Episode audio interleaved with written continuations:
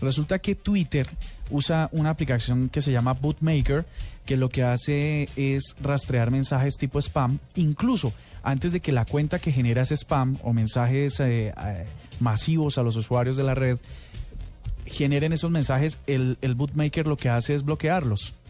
Es un, es un, es un algoritmo tremendo que usa eh, Twitter para estos fines, para evitar que en nuestros TL salga información que no hemos solicitado o que nos estén comentando cosas que no, que no hemos pedido. Sin embargo, eh, se está rumorando que el bootmaker está sirviendo para poder detectar muchísimos más datos de los que, mejor dicho, sirve para poder mm, conocer a los usuarios de Twitter, ¿no?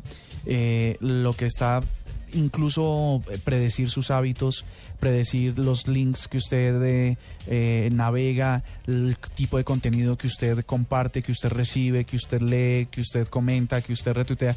Es decir, es un, es un algoritmo que está recogiendo montones, montones de, de Big Data acerca de lo que hacen los usuarios a través de esa plataforma. Y no se le haga raro que en efecto esto es un paso a la comercialización del contenido, en el que usted le va a llegar contenido exclusivamente comercial en su timeline. Sin duda, yo no sé si de pronto es una afectación también a la privacidad, ¿no? Sí, pero mientras en, en este momento esto solamente está en el timeline.